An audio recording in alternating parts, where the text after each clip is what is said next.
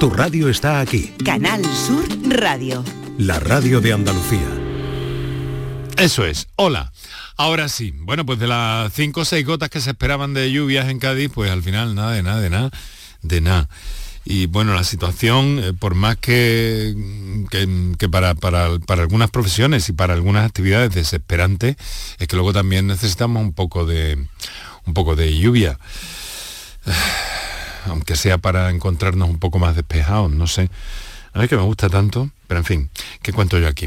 Venimos a hablar de salud y hoy especialmente es un día eh, con letras grandes en el calendario porque es el Día Mundial, el Día Internacional de la, de la Hipertensión Arterial, que es una, enfermedad eh, que conlleva muchas otras, que puede provocar fallos, que puede mm, mm, provocar complicaciones cardíacas y que eh, sin embargo pues está infradiagnosticada. Esto quiere decir que bueno, que hay personas que la padecen y no saben que la tienen y eso tiene consecuencias porque por otra parte generalmente es una, un desajuste tratable por la medicina. Vamos a entrar en todo eso a lo largo de los próximos minutos en nuestro encuentro esta tarde con profesionales que nos van a dar las pistas concretas y naturalmente con todas vuestras preguntas que sirven también para ilustrarnos a todos, para enriquecer el contenido de esta eh, apuesta por la salud que hacemos desde Canal Sur Radio. Muy buenas tardes y muchas gracias por estar a ese lado del aparato de radio.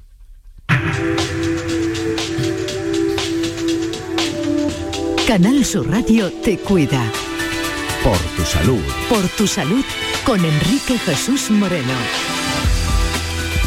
La hipertensión arterial es una, es una enfermedad que, fíjense, en España, según los datos del Instituto Nacional de Estadística, hay un 38% de la población que es hipertensa. Es un porcentaje muy alto que debe ser tratado para aumentar la esperanza de vida, porque hay complicaciones eh, que pueden surgir partiendo de una hipertensión y que pueden afectar a órganos eh, básicos y vitales como el corazón directamente, ¿no? También puede estar o puede estar provocada esta hipertensión arterial por eh, algún tipo de, de, otra patología preexistente que puede llegar a alterar esos valores. Pero ¿qué es exactamente la hipertensión? ¿Por qué debemos prestarle ni tanta ni mucha, sino la atención adecuada y sobre todo cómo podemos eh, prevenir eh, y saber sobre todo si la padecemos en alguna medida, porque en la mayoría de los casos es una enfermedad que es tratable por parte de la medicina. Así que aquí estamos para todo eso y básicamente inicialmente ahora recordaros qué números de teléfono tenéis disponibles como siempre y enseguida os presento a nuestros invitados de esta tarde. Para contactar con nosotros puedes hacerlo llamando al 95 50 56 202 y al 95 50 56 222 o enviarnos una nota de voz por WhatsApp al 616 135 135. Por tu salud en Canal Sur Radio.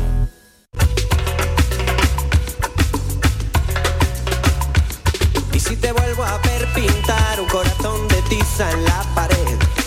Te voy a dar una paliza por haber escrito mi nombre dentro.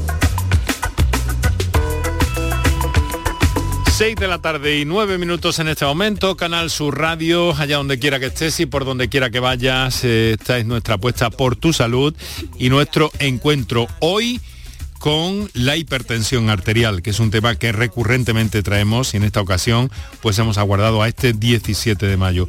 Es una enfermedad eh, que afecta eh, a personas en todo el mundo y que tiene como objetivo la celebración de este día la de promover diferentes iniciativas para prevenir, diagnosticar y controlar debidamente la hipertensión arterial. En primer término quiero eh, saludarles porque Estamos aguardando también al doctor Juan Sergio Fernández, que se incorporará hoy un poquito más tarde, porque está en una, en una guardia y se incorporará con nosotros en unos minutos. Como ustedes saben, es del staff del programa y es especialista de familia. Trabaja en el Centro de Salud de Armilla, en Granada. Pero nos acompaña en torno a este asunto, pues... Eh, eh, una persona a la que quiero saludar ya, que nos acompaña desde nuestros estudios centrales de Canal Sur Radio en la isla de la Cartuja, en Sevilla, es el doctor Juan Manuel Fernández. Doctor, muy buenas tardes. Hola, muy buenas Enrique, ¿qué tal? Buenas tardes. Y muchas gracias por hacernos un hueco en su agenda para compartir con nosotros y con todos los andaluces, eh, pues bueno, la, preocupación de la medicina, de ustedes los cardiólogos efectivamente, de, los médicos eh, de atención primaria en el control de, este que es un problema eh, de salud, probablemente de los, de los más claves, ¿no? Si tenemos en cuenta que detrás de la, de la hipertensión, como dice usted hoy, por cierto, en un artículo, pues está ni más ni menos que la esperanza de vida. Pues sí, efectivamente se trata no de los, de los problemas más frecuentes, sino probablemente el, más prevalente y el factor de riesgo eh, más importante a nivel mundial y el que, el, que causa más muertes por enfermedad cardiovascular eh, a nivel global. Por eso la importancia del diagnóstico, el diagnóstico a tiempo, de establecer las medidas de control adecuadas y, de, y sobre todo el grado de conocimiento de la población como tú comentabas previamente, hay eh, muchísima gente que es que no conoce que, es hipertenso, muchísimas mm. personas que desconocen que son hipertensos porque eh, es una, bueno, un factor de riesgo que muchas veces eh, se desarrolla de forma alarmada sin, sin dar la cara hasta que ya produce complicaciones que pueden ser efectivamente muy graves. Por eso la importancia de detectarla en, estadios precoces. Bueno, el doctor Juan Manuel Fernández Gómez, eh, no sé si decirlo, que es eh, conocido entre sus amistades y algunos de sus mm, pacientes, eh, con una especie de apodo, ¿no, doctor? Digo, porque no se vayan, porque no se vayan, eh, porque le reconozcan algunos de sus pacientes y algunos de, de sus amistades, ¿no? Sí, es cierto, es una larga historia, pero soy conocido a nivel en el entorno de amigos como Juanmi, sencillamente. Sí. Juanmi. A pesar de que es un hombre Juan Manuel. Bueno, eh, es usted cardiólogo, es especialista en arritmias, marcapasos, desfibrilador interno, taquicardia supraventricular, ablación cardíaca, eh, cuidados intensivos, trabaja actualmente, comenzó su trayectoria en el Juan Ramón Jiménez, ¿no? Sí. Y ahora está en el grupo de, la unidad de neoláser cardiovascular en diversos hospitales entre Sevilla y Huelva, ¿no, doctor? Efectivamente, sí. Bueno, ahora mismo estamos llevando las unidades de arritmia de los hospitales Quirón Salud de, Sagrado Corazón Infanta Luisa aquí en Sevilla y por otro lado también eh, trabajamos en, el Hospital Quirón Salud de Huelva. Vale, eh, mm, vamos a ver, mm, mm, quiero que, no, que seamos claros al principio, eh, desde el principio, ¿no? Porque relacionamos hipertensión arterial. Vamos a empezar por el principio, si le parece, doctor. ¿Qué es la hipertensión? Bueno, pues la hipertensión es eh, sencillamente eh, un aumento de, la presión a nivel de las arterias, del, árbol arterial. Eh, el árbol arterial, su misión fundamental es distribuir la sangre a todo el organismo, a todos los órganos, y trabaja pues con un rango de presiones habitualmente bajo, pero cuando se produce una rigidez de las arterias por diferentes motivos eh, y que van aumentando con la edad y entre las que se pueden encontrar también eh, que colaboran el colesterol y, otros y otros aspectos y otros factores de riesgo. Eh, la presión necesaria para llevar la sangre a los tejidos va aumentando. va aumentando y, eso va creando lesiones, lesiones que, que son, digamos, eh, de inicio eh, pues eh, paulatino y, prácticamente imperceptible, pero que a lo largo de los años pueden desencadenar problemas graves. Ya cuando hay lesiones en órganos diana, que llamamos nosotros, que fundamentalmente cuando hablamos de hipertensión son básicamente el corazón, el cerebro, el riñón y los ojos, son los órganos que se pueden ver afectados eh, más directamente por la hipertensión. Ahí estamos ya en una fase eh, muy avanzada y en la que ya hay síntomas. Pero antes de eso hay muchísimos años en los que eh, la hipertensión existe solamente pues como factor de riesgo, no como enfermedad propia. Ya, ya, ya, ya, Claro, entonces, ¿qué pasa aquí? Que hay un proceso, un proceso en algunas ocasiones largo, ¿no? Y que muchas veces la hipertensión, tengo entendido también que puede debutar a edades mm, relativamente tempranas de la vida, ¿no? Sí, Sí, eh, aunque no es frecuente, sí puede haber ya hipertensión a partir de la segunda década de la vida. Normalmente aparece a partir de los 40, 30, 40 años y se va haciendo como digo, más frecuente con la edad. Tú comentabas al principio que un 38% de la población, eso es a nivel global, pero si, si nos vamos a la población de más edad, por encima de los 65 años, quizá eh, las cifras de hipertensión superan el 60%, o sea, doblan a, las cifras de la población general. Eso quiere decir que es un factor de riesgo creciente y que no, que no va parando, sino que va aumentando de forma lineal, lineal con la edad.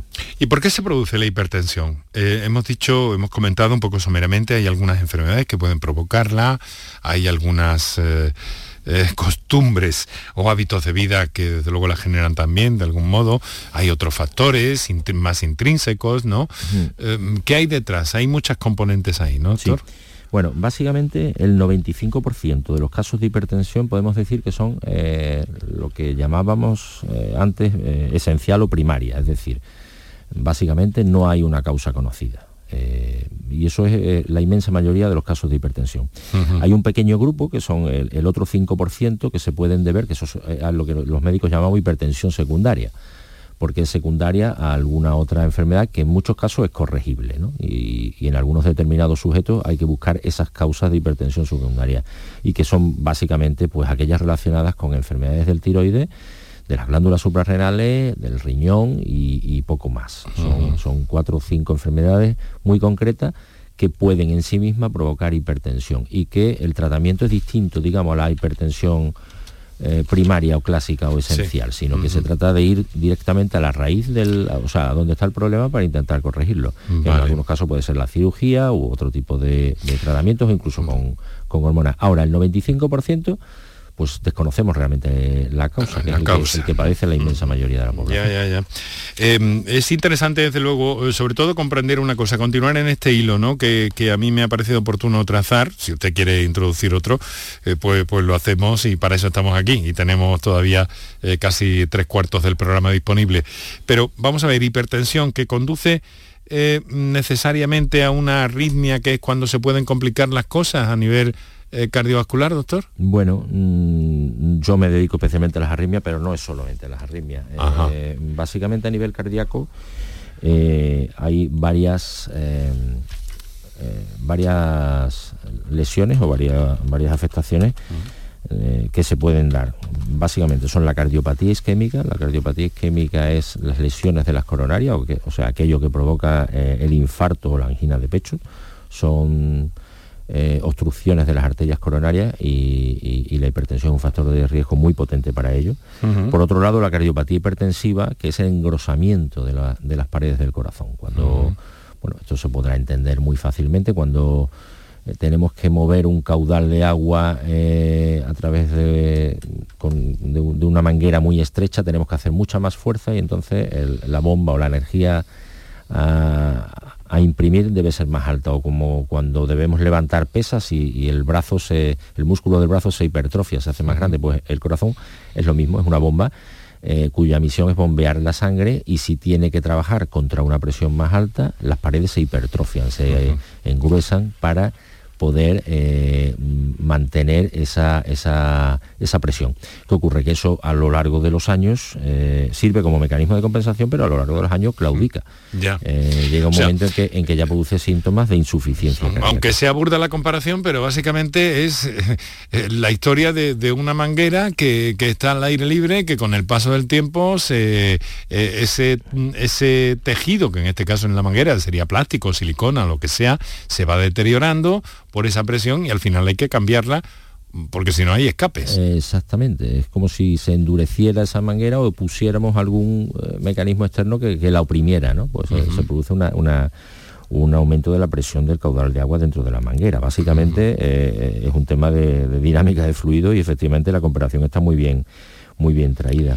Luego el tema de las arritmias, pues sí, es otro, otra, otra consecuencia, como decíamos recientemente en otra, en otra intervención, eh, es la causa, la hipertensión es la causa de fibrilación auricular, que en este caso también es la, arritmia más frecuente, la causa más frecuente en edad media de la vida y una causa tratable. Sobre todo esto es muy importante, que es eh, tratable, que también con algunos hábitos eh, de vida podemos eh, enmendar esta situación. El doctor Juan Manuel Fernández, permítame que le presente a un colega suyo que es miembro del staff de este programa desde hace años, que es el doctor Juan Sergio Fernández, que es especialista de familia, se emerge en Andalucía y que trabaja en el Centro de Salud de Armilla, en Sevilla, donde acaba de terminar eh, prácticamente una, no, sé si, en fin, una actividad eh, profesional. Juan Sergio, querido amigo, buenas tardes. Granada. Hola, no te he oído al principio, Juan. Digo que estoy en Armilla. En Granada has tenido un lapsus y has dicho Sevilla. ¿Ah, sí? Sí. El Centro de Salud de Armilla, Sevilla, eso que lo he rimado, ¿no? Eso así es. Bien, estoy en Armilla, en, Granada que el estrés no es bueno ni, ni, ni para ni el corazón, ni, ni para la boca tampoco, ni para la labia eh, tampoco. Perdonadme. Y estoy pasando, estoy pasando consulta y he hecho un hueco eh, hasta las 7 ah, para poder atender al requerimiento de la radio. Hombre, muchas gracias. Bueno, no sé si os conocíais, en cualquier caso quedáis presentados, doctores. Muy encantado. Mucho gusto, un placer compartir las ondas contigo, compañero. Igualmente, igualmente. bueno, estábamos eh, con la hipertensión, con las arritmias. Mm, Juan Sergio, ¿dónde se diagnostica ¿Dónde se diagnostica la hipertensión? ¿En primaria?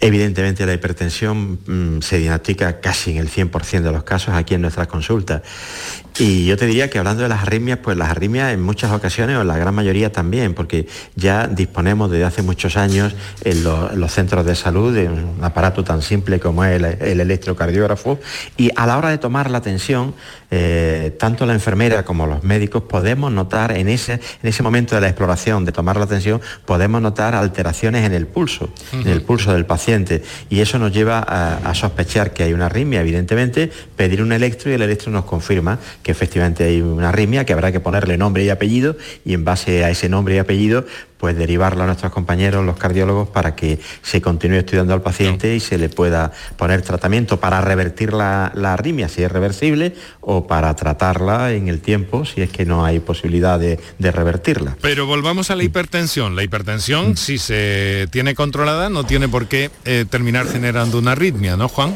La, hipertensión es el factor de riesgo cardiovascular, yo diría que de los más importantes, junto con, hemos dicho en otras ocasiones, el colesterol, la diabetes y el tabaco.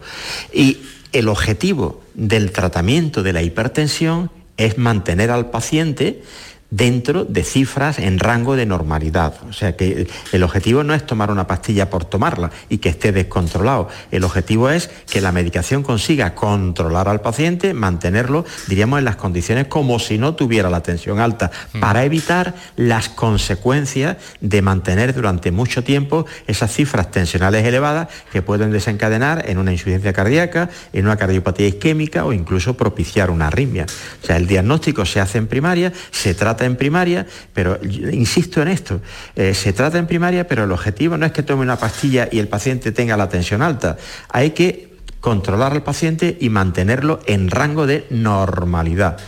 que la pastilla es para que esté como el que no tiene la tensión alta y evitar las consecuencias de mantener estas cifras tensionales altas a lo largo del tiempo, que es cuando esa tensión produce eh, daños orgánicos en nuestro organismo. Juan, ¿son efectivos los tratamientos cuando se detecta la hipertensión?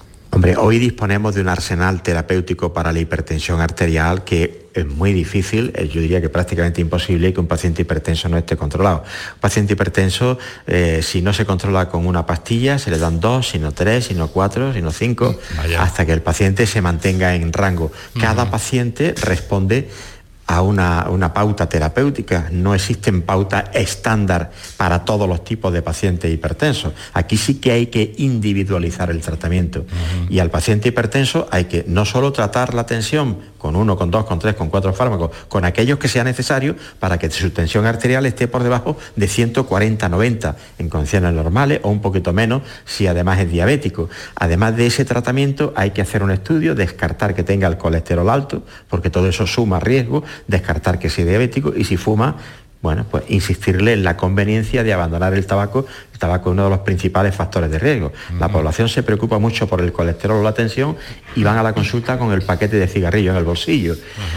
No, no casa una cosa con la otra. Bueno, vamos a ver, y una vez que se ha diagnosticado en primaria, en la atención primaria, doctor eh, Juan Manuel Fernández, eh, una vez que se ha diagnosticado, llegan a ustedes los especialistas, los cardiólogos, hay una arritmia, ¿qué procedimiento, mm, más o menos grosso modo, aunque luego nos tengamos un poco más o escuchemos a nuestro oyente y probablemente vayamos atendiendo más? Se ha producido una arritmia.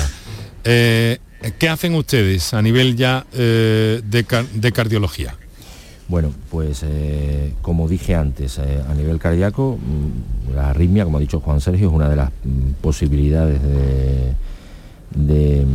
lesión del corazón causada por la hipertensión, la otra es la cardiopatía isquémica y otra la cardiopatía hipertensiva. Cuando se produce una arritmia, pues eh, lo primero es intentar eh, revertirla eh, y si estamos hablando de fibrilación auricular, que es la que se suele asociar con hipertensión arterial, pues eh, en muchos casos eh, lo primero será anticoagular al paciente. Compañeros, ¿podéis, pode- podéis reducir, es que si no, no escuchamos al, al doctor. Al doctor eh, Juan Manuel Fernández, si, bajamos un poquito el nivel de Juan Sergio, que amablemente nos está atendiendo desde la consulta, donde ha hecho un hueco para estar con nosotros en el programa, y podríamos escuchar todo bastante, bastante mejor, me da la impresión. Eh, bueno, vamos a hacer una cosa, como son ya las 6 y 25, como son las 6 y 25, vamos a hacer un par de minutos para la publicidad y enseguida retomamos y escuchamos también algunas llamadas que hay pendientes también por ahí. En mayo, amanece con una nueva ilusión con Social Energy. Revoluciónate iluminando tu hogar noche y día, consumiendo tu propia energía y ahorra hasta el 90% en tu factura de luz gracias a nuestras baterías. Aprovecha las subvenciones disponibles para ahorrar con tus paneles solares. Primeras marcas con hasta 25 años de garantía. Estudio gratuito en el 955 44 11 11 y socialenergy.es. La revolución solar es Social Energy. Alejandro Sanz vuelve a España con Sanz en vivo tras protagonizar la gira más multitudinaria el pasado verano. Alejandro Sanz regresa a nuestro país con nuevas fechas. Úbeda, recinto ferial 8 de junio. Granada, Plaza de Toros 22 de junio. Chiclana de la Frontera Concert Music Festival 8 de julio y 3 de agosto. Y Roquetas de Mar, Plaza de Toros 13 de julio. Entradas a la venta en alejandrosanz.com y puntos de venta habituales. Pide por esa boquita, viajar, disfrutar de un verano mejor, vamos, grita, que lo que se da no se quita. El verano con Costa Cruceros es el auténtico todo incluido. Reserva ya tu crucero con bebidas desde 899 euros con asistente de viajes el corte inglés a bordo y niños gratis o con descuentos. Consulta condiciones. Pídele más al verano con viajes el corte inglés. Publicidad electoral. La vida son elecciones. Por eso, ante la privatización, elijo lo público.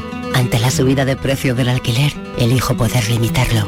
Elijo que mis hijos puedan tener una educación pública de calidad. Elijo que haya más árboles que cemento en mi ciudad. Elijo que nuestros mayores tengan unas pensiones dignas. Elijo poder salir de casa y volver sin miedo. Por eso ahora, elijo vivir dignamente. Y el 28 de mayo, elijo seguir eligiendo. Vota lo que piensas. PSOE. Vivimos en el país de las promesas incumplidas. Todo cuanto nos dijeron que no iba a ocurrir, ocurrió. Mire, eh, lo que le estoy diciendo es que nosotros no vamos a pactar con Bildo. Entre todos vamos a hacer que esto cambie. Vamos a recuperar la seguridad y la ilusión. Porque es el momento de abrir otro camino. De volver a avanzar con la verdad por delante. Partido Popular. España entre todos. Vota Partido Popular. Publicidad electoral. Para contactar con nosotros puedes hacerlo llamando al 95 50 56 202 y al 95 50 56 222 o enviarnos una nota de voz por WhatsApp al 616 135 135. Por tu salud en Canal Sur Radio.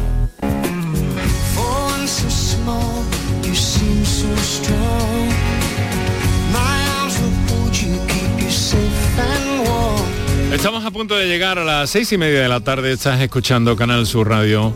Es, eh, eh, es el momento en el que desde esta cadena cada tarde nos acercamos a la salud y a esa ventana abierta a la prevención, al conocimiento gracias a la información que nos transmiten los profesionales que invitamos cada, cada tarde.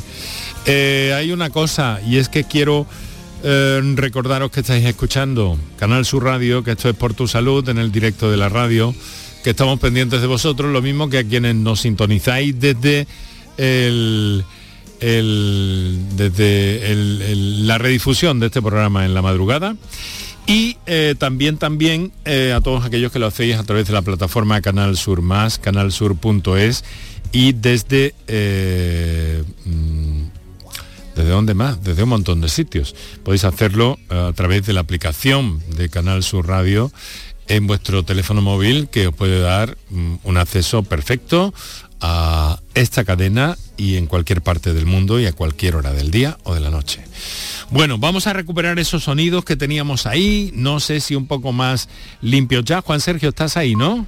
Aquí sigo. Perfecto, eso es, un poquito más limpio. Y vamos a ver, eh, otra cosa, eh, estamos con Juan Sergio Fernández y con el doctor Juan Manuel Fernández, especialista en arritmias en el ámbito de la cardiología. Y si os parece, vamos a ir abriendo juego ya para nuestros oyentes que nos pueden aportar muchas y buenas cosas con toda seguridad. No sé si es posible, eh, compañero Kiko, ¿podemos tener ya esa primera comunicación? Es Francisco, efectivamente, que nos llama desde La Cristina. Francisco, buenas tardes. Hola, buenas tardes. ¿Qué tal? ¿Cómo está? Bueno, ahora estamos ya un poquito mejor. Era para comentarle mi caso que eh, en- hace cuestión de seis semanas me dio de cara a lo que es una, una arritmia primaria. Llegué al centro de salud con un, con un dolor de cervical grandísimo desde, desde- desde hacía varios días y que tenía una, una tensión arterial de 20-12, 22-12 me estaba dando en principio. Ya después de varias semanas tratándola, viendo que el, que el análisis clínico estaba perfecto y bajando un poco, teniendo mejores hábitos saludables de vida y menos estrés laboral también, vamos poco a poco tomando dos medicamentos, uno por la mañana y otro por la tarde, y bajando un poquito a valores de 14, 9, 15, 10, estamos todavía por ahí, tomando dos medicamentos. Yo tengo 36 años y también era para hacerle hincapié a la persona que esté escuchando joven que no se deje ir tampoco en el tema. Y a priori creo que vamos solucionándolo con mejores hábitos de vida, en menos estrés y con, y con medicamentos. Lo que me estoy un poco frustrando porque después de tomar dos medicinas, el Alvis 4010 por la mañana y el Carduran de 4, el Neo, no fui capaz de bajar del 9, 10 en el mínimo en la diástole. Bueno, vamos a pedir, vamos a venir, vam- vamos a ir por partes. Vamos a ver primero la, la- la opinión del médico de familia. Y desde luego, eh, felicidades por tu forma de expresar y porque eres un, verdadero eh, agente de salud con el discurso que nos has hecho llegar en esta llamada. Y eso ya es un buen comienzo y ojalá, ojalá que las cosas puedan ir mejorando. ¿Hay capacidad, hay posibilidades de, de mejora o hay capacidad de mejora en la medida de lo posible con estos datos que nos acaba de, de exponer nuestro oyente, Juan?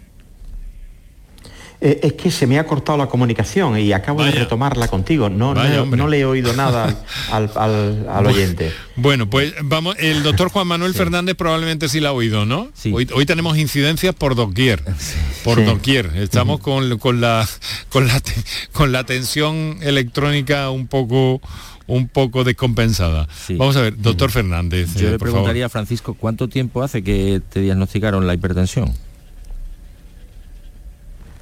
Domingo de resurrección.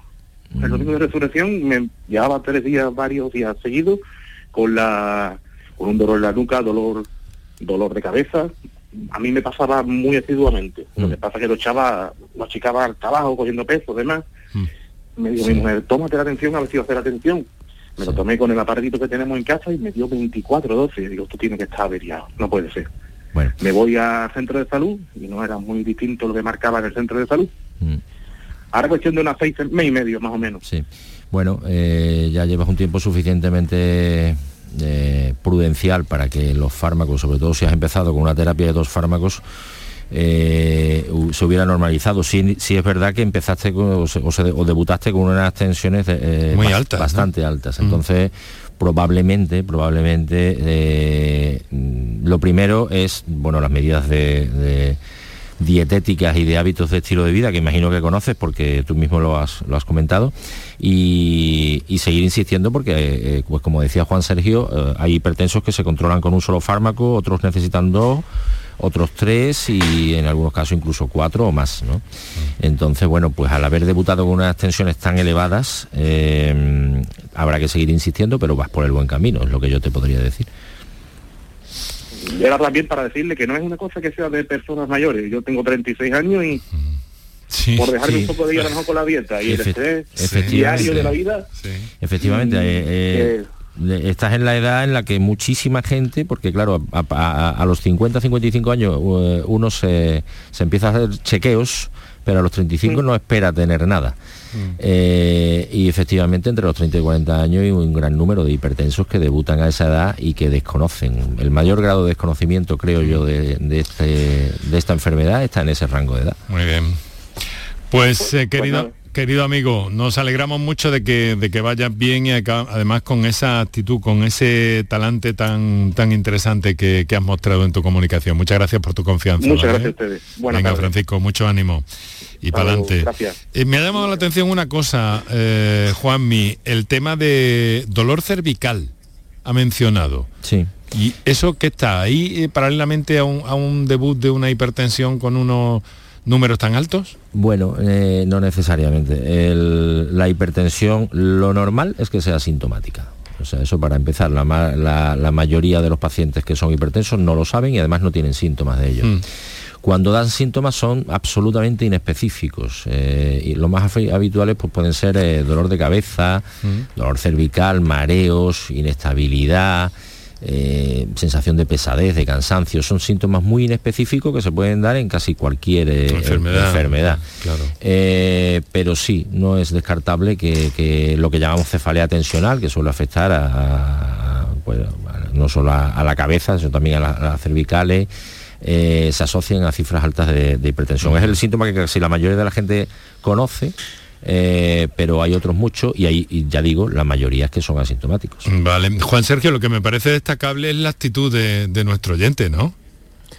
La verdad es que... Mm, Vaya, que no, que no eh, hay forma. Que no hay forma, que no hay forma, Juan Sergio. Que no te oímos. Bueno, vamos a hacer, vamos a hacer otra, vamos a hacer otra cosa. Vamos a ver. Una, una comunicación que me llega por vía escrita, algunos de nuestros oyentes que no eh, que prefiere no intervenir.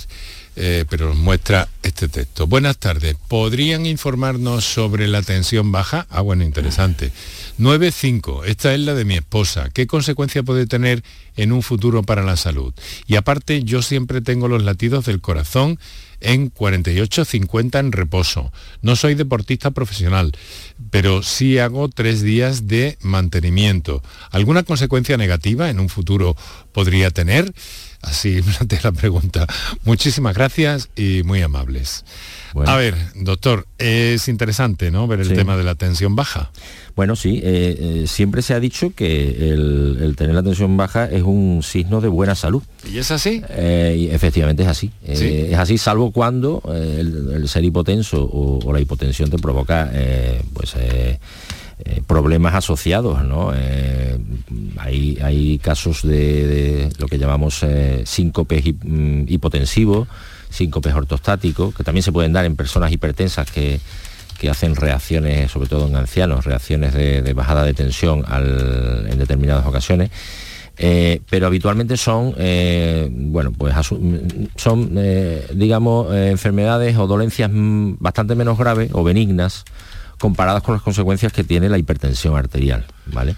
O sea que, el tener la tensión arterial en baja habitualmente no lleva o no conlleva riesgo cardiovascular, eh, solo puede tener, pues como digo, eh, asociado cuando es demasiado baja, pues problemas de, esto, de este tipo, la Mm. típica lipotimia común, el, el paciente que se desmaya porque pues, eh, se, se le baja la, la- la tensión y, y necesita todo lo contrario, no antihipertensivos, sino tener eh, eh, estar bien hidratado o incluso eh, estimulantes que en algunos casos se han recomendado, como cafeína, como té, como en fin, el café. Eh, algunos pacientes lo necesitan, pero habitualmente esto no necesita tratamiento. La hipotensión, por regla general, eh, no se trata. Y otro Vale. asunto que ha comentado el, el oyente, que era la, la bradicardia o las frecuencias cardíacas bajas, pues sí, es verdad que eh, el deporte se asocia a- a a pulsaciones en reposo bajas, Mm. sencillamente pues porque el corazón está entrenado para a menor, Para eh, a menor eso, o sea, dar un mayor gasto cardíaco con menor necesidad de, de- Sí. de pulso, de frecuencia Sí, cardíaca, sí. pero también se puede dar en personas, eh, por lo demás, sanas y asintomáticas. Bueno. Si eso no produce síntomas, igualmente tampoco es eh, algo que haya que Vale. tratar. Día Mundial de la Hipertensión, que es hoy en torno a este a esta cuestión estamos desarrollando el contenido del programa de hoy que me parecía eh, Juan Sergio que la actitud del oyente que nos ha llamado que bueno, nos vamos a dejarlo yo ya no sé si si no sé no sé bueno que quería yo tener el punto de vista pero se lo traslado también al doctor Juan Manuel Fernández está está bien eh, eh, está bien la actitud que ha mantenido este, este oyente, ¿no? Porque se convierte de alguna forma en agente de salud también, ¿no? Y comprende, me da la impresión, doctor, de que comprende muy bien todo el proceso en el que ha debutado su, su hipertensión. Pues, eh, pues sí, y eso es eh, quizá lo más importante, eh, antes de plantearnos el hablar de fármacos, el que toda persona que es, es diagnosticada de hipertensión comience por las reglas básicas de, de- en cuanto al estilo de vida que básicamente son eh, cambiar eh, algunas cosas como mm, restringir el, el- el consumo de sal, evitar la obesidad, el sobrepeso, hacer ejercicio, hacer ejercicio pues por lo menos eh, cinco, cinco días a la semana, si son los siete días de la semana mejor, y al, y al nivel que pues que cada uno le permita su estado físico. Y luego una dieta saludable, una dieta con verduras, con vegetales, con eh, evitar grasas, evitar grasas animales, si hay que usar eh, o bueno, si eh, en cuanto a grasas para, para cocinar, lo ideal el, el aceite de oliva, que es cardiosaludable, y, y evitar alimentos ultraprocesados y sobre todo pues eh, eh, ausencia, evitar a toda costa el tabaco y, el, y moderarse con el alcohol. Bueno, vamos a escuchar otra, otra comunicación de los oyentes, en este caso es una nota de voz, Eh, vamos a oírla. Hola, buenas tardes. Mm, me llamo Carlos, tengo arritmia desde hace ya varios años y me estoy tratando con el Bisopro y una aspirina por la mañana en el desayuno. Resulta que ahora me, me se ha descontrolado la tensión, he ido a, a la ATS y a la doctora y me han dicho que es que tengo una válvula que no me cierra bien en el corazón. ¿Qué relación tiene eso con la, con la arritmia? Bueno, pues... ¿Es, es grave? Bueno, pues en este caso me atrevo a adelantar, doctor, que esta pregunta es eh, suya al 100%, ¿no? Bueno. Eh, sí, eh, a ver, eh, estamos hablando de dos problemas eh, que aunque los dos afectan al corazón, pues probablemente son pueden relacionarse, pero no tienen necesariamente por qué. Uno es un problema efectivamente arrítmico y el otro es un problema valvular. Habrá que ver cómo de afectada está esa válvula, qué válvula es y cómo de, cómo de grave es el problema. Eh, porque, bueno, a lo mejor solamente necesita seguimiento, fármacos o necesita algún tipo de intervención sobre esa válvula. Eso ya eh, será una cuestión de estudiarlo detenidamente. Muy bien, pues eh, vamos a ir a, lo, lo decía también esto porque también, y me parece que lo podemos comentar otro día, ¿no? Pero una de sus actividades está relacionada precisamente, doctor, con esa ablación cardíaca que tiene que ver muchas veces con estas alteraciones, ¿no? De las arritmias. Sí, Eh, bueno, pues es, eh, efectivamente, un- de los tratamientos de los que disponemos para tratar las arritmias son básicamente tres, tres, pil- tres pilares fundamentales. Los fármacos, Eh, y a veces, pues cuando no son eficaces los fármacos, eh, hay que recurrir a, a tratamientos no farmacológicos, tratamientos eléctricos, que le llamamos nosotros. Bien puede ser con ablación con catéter o con dispositivo. Eh, en eso se fundamenta el tratamiento de, de las arritmias. Generalmente tienen solución. Generalmente tienen solución, muchas de ellas tienen solución. Hay otras que, hay otras que no, pero hoy por hoy, gracias a los avances tecnológicos, eh, un alto porcentaje de, de las arritmias tienen solución, incluso tienen curación. Hay algunos otros casos en los que, bueno, pues lamentablemente tenemos que renunciar a, a- a- a la, a la terapia, digamos, curativa y hay que conformarse con terapias paliativas. Pero no obstante, incluso en esos casos, podemos ofrecerle una mejora de la calidad de vida a casi todos los pacientes. Bien, tenemos como un cuartito de hora para las 7 de la tarde. Vamos a atender una llamada de Conchi que nos telefonea desde Sevilla. Conchi, buenas tardes. Hola, buenas tardes. ¿Qué tal? ¿Cómo está? Mira, pues regular, por eso me he puesto a, a la llamada. Mira, resulta que yo hace- llevo ya cuestión de un mes y medio, desde que me pasó que me quedé sin conciencia, el dolor de cabeza no se me quita, me hicieron el electro, me han hecho analítica, dice que está bien, y pero la- el problema mío es que la tensión, la mínima no me baja de 10 y la máxima 17, 18 y según la médica mía dice que todo es normal. Y me ha mandado unas pastillas que me las estoy tomando y sigo igual y los, y, y los dolores de cabeza y el cansancio no se me quitan a mí. ¿Qué me aconseja el médico que haga? Vamos a ver, doctor Fernández. Bueno, me donde estáis, me lo podamos- estáis poniendo cada vez más difícil. Sí, cierto. Eh, bueno, pues eh, si se trata de una paciente ya hipertensa, conocida y en la que no se consiguen controlar los eh, las cifras de hipertensión, pues eh, como dije antes, a, ve- a veces se trata de aumentar el tratamiento antihipertensivo o incluso de buscar otras causas, eh, no lo sé, supongo que probablemente se han investigado ya, eh, que estén por detrás de esa hipertensión mantenida. Eh, difícil de, de- de dar más datos así por, eh, por, por la radio, ¿no? Pero, mm, pero bueno, hay que, es un- es una paciente a la que hay que de- dedicar a redoblar esfuerzos e intentar controlar esa tensión, que obviamente no está controlada. Bueno, Pues, ¿le puedo hacer una pregunta al médico? venga, venga, vamos Oiga, a ver hasta donde, mira, hasta donde es pueda que ser, porque esto no es una consulta. Sí, sí, sí, ya, ya, Claro. ya. Ya, mi, ya, ya, cariño. Es que según la médica no tengo nada. No tengo nada. Y yo nunca he sido hipertensa. Siempre mi tensión ha sido baja. Pero esa cuestión de mes y medio, eso no es quien me lo quita a mí. Y los dolores de cabeza a base de nolotil. Y dice que la tensión es perfecta. Bueno, pero ha comentado usted antes que estaba alta, ¿no? La tensión. ¿Cómo? Sí, la tensión. Yo siempre he sido de tensión baja. Y ahora la hace cuestión de un mes y pico. Sí. Ahora la mínima máxima y la mínima de 10 no es quien me la baje. Y 10 y pico. Y según la médica dice que todo está bien. Bueno, puede ser usted hipertensa y, y se estará refiriendo a que todo está bien, a que no tiene daño en los órganos, pero si tiene una diastólica, una mínima de 10, obviamente eso es, eh, es hipertensión.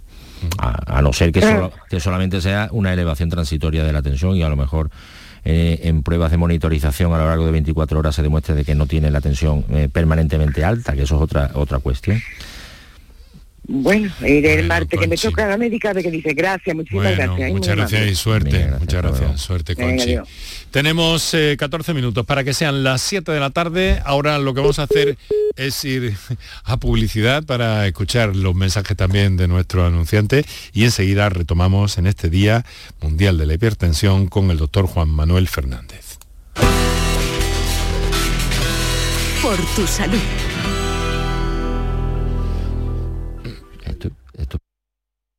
La radio de Andalucía está en Canal Sur Sevilla. Si necesitas recuperarte de una operación de cadera, rodilla o cualquier otro proceso médico, en Vallesol podemos ayudarte.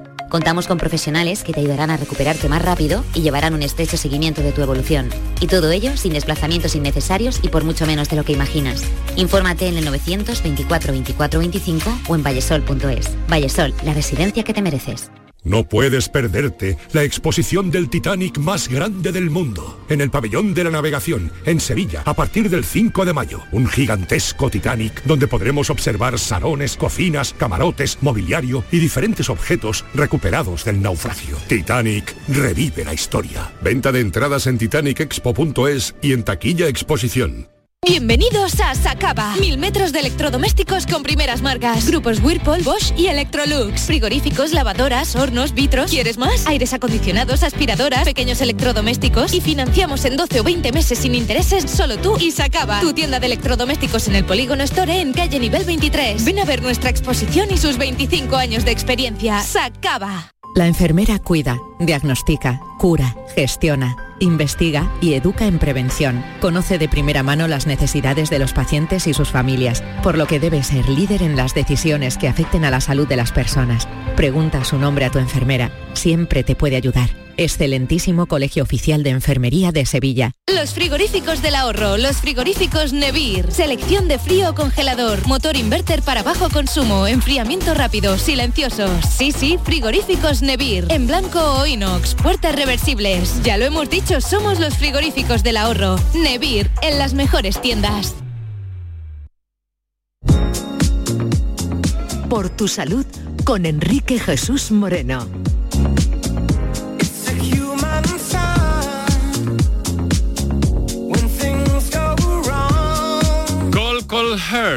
Del corazón estamos hablando, de la hipertensión arterial, de los planteamientos que nos habéis venido haciendo a lo largo del programa a través de las líneas habituales de participación. Ahora lo que vamos a hacer es escuchar una nota de voz que tenemos ahí pendiente. Cuando queráis, compañeros.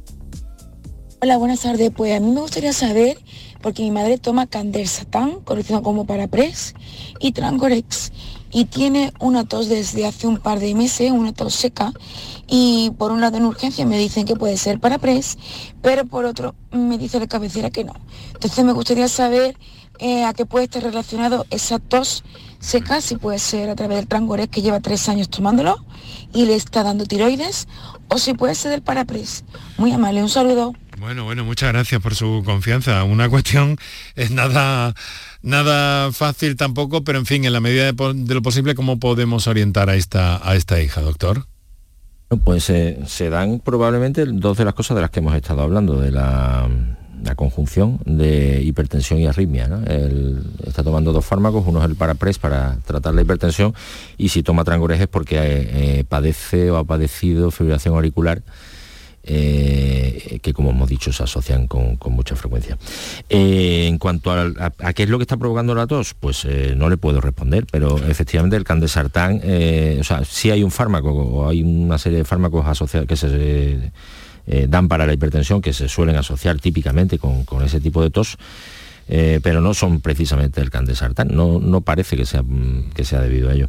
Y en cuanto al trangorex, pues si ya está dando problemas eh, a nivel tiroideo, lo que tendrá que consultar con su médico si se puede prescindir del trangorex o cambiarlo por Cambiar otro por otro medicamento, por ¿no? otro Porque medicamento, nos decía. Juan Sergio antes que, que lo que ustedes llaman el arsenal terapéutico, es decir, que hay muchas posibilidades, ¿no? Sí. Hombre, lo, lo suyo es atinar desde el principio, pero claro, no siempre, no siempre es así, no siempre hay esa suerte, ¿no?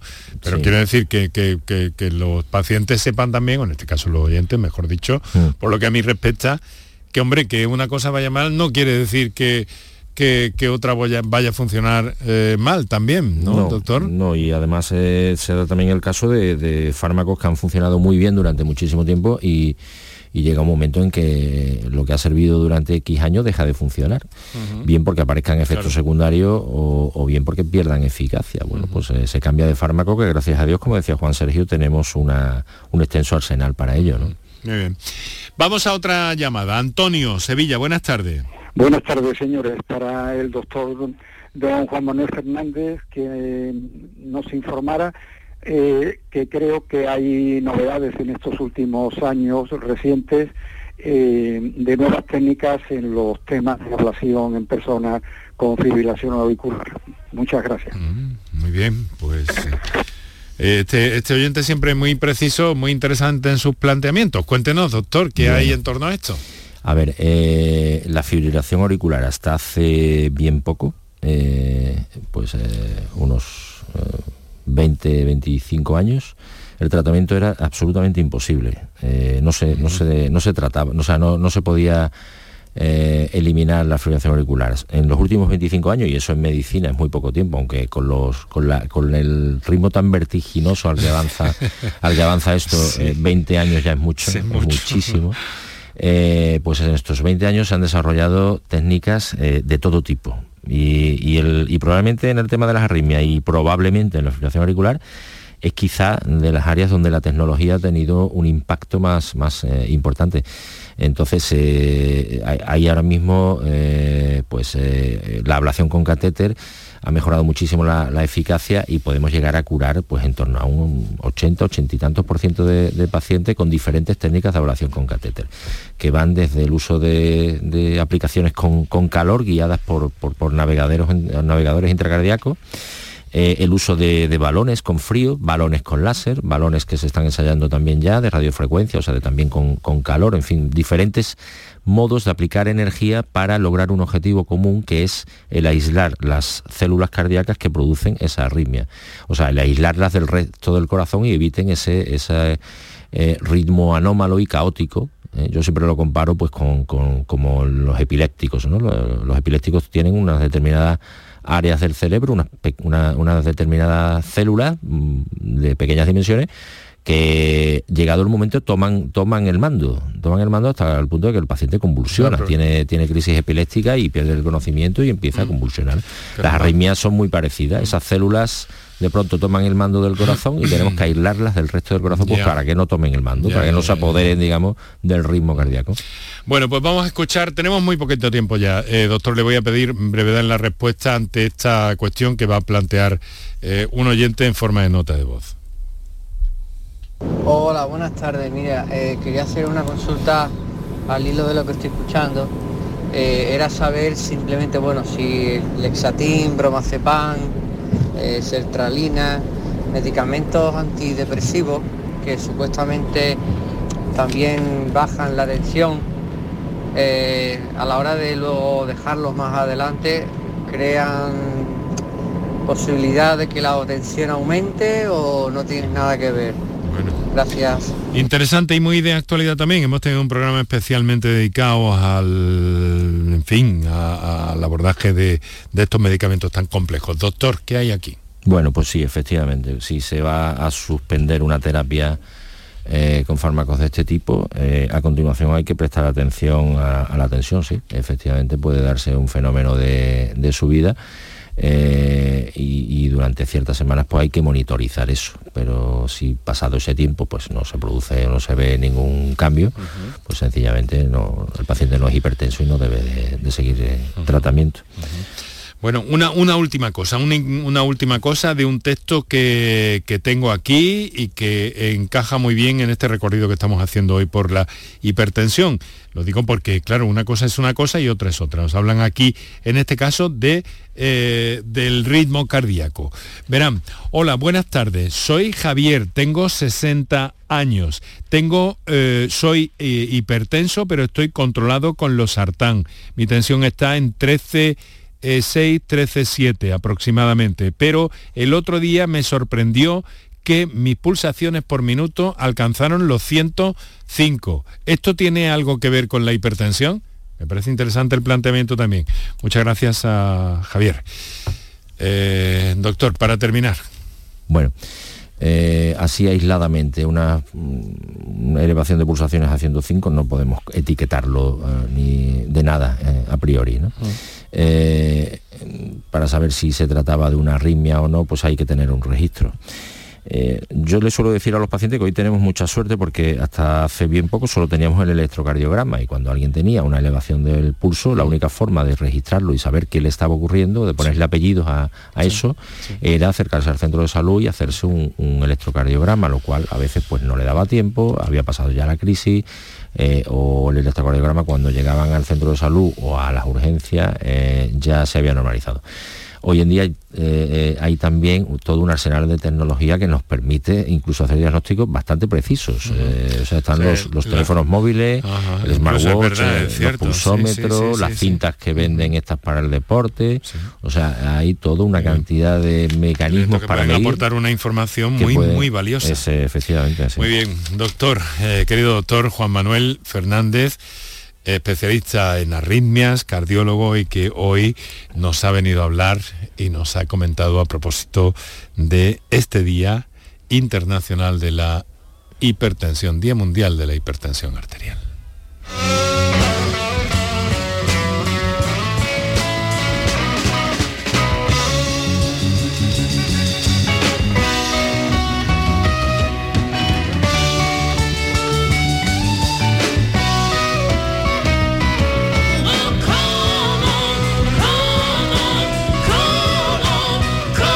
Doctor, muchas gracias por acompañarnos. Eh, cardiología, eh, trabaja, desarrolla su trabajo eh, en la Clínica Quirón de Huelva y luego en algunas otras de, de la ciudad de Sevilla, ¿verdad? Sí, pues nada, agradeceros a vosotros la invitación y ha sido todo un placer.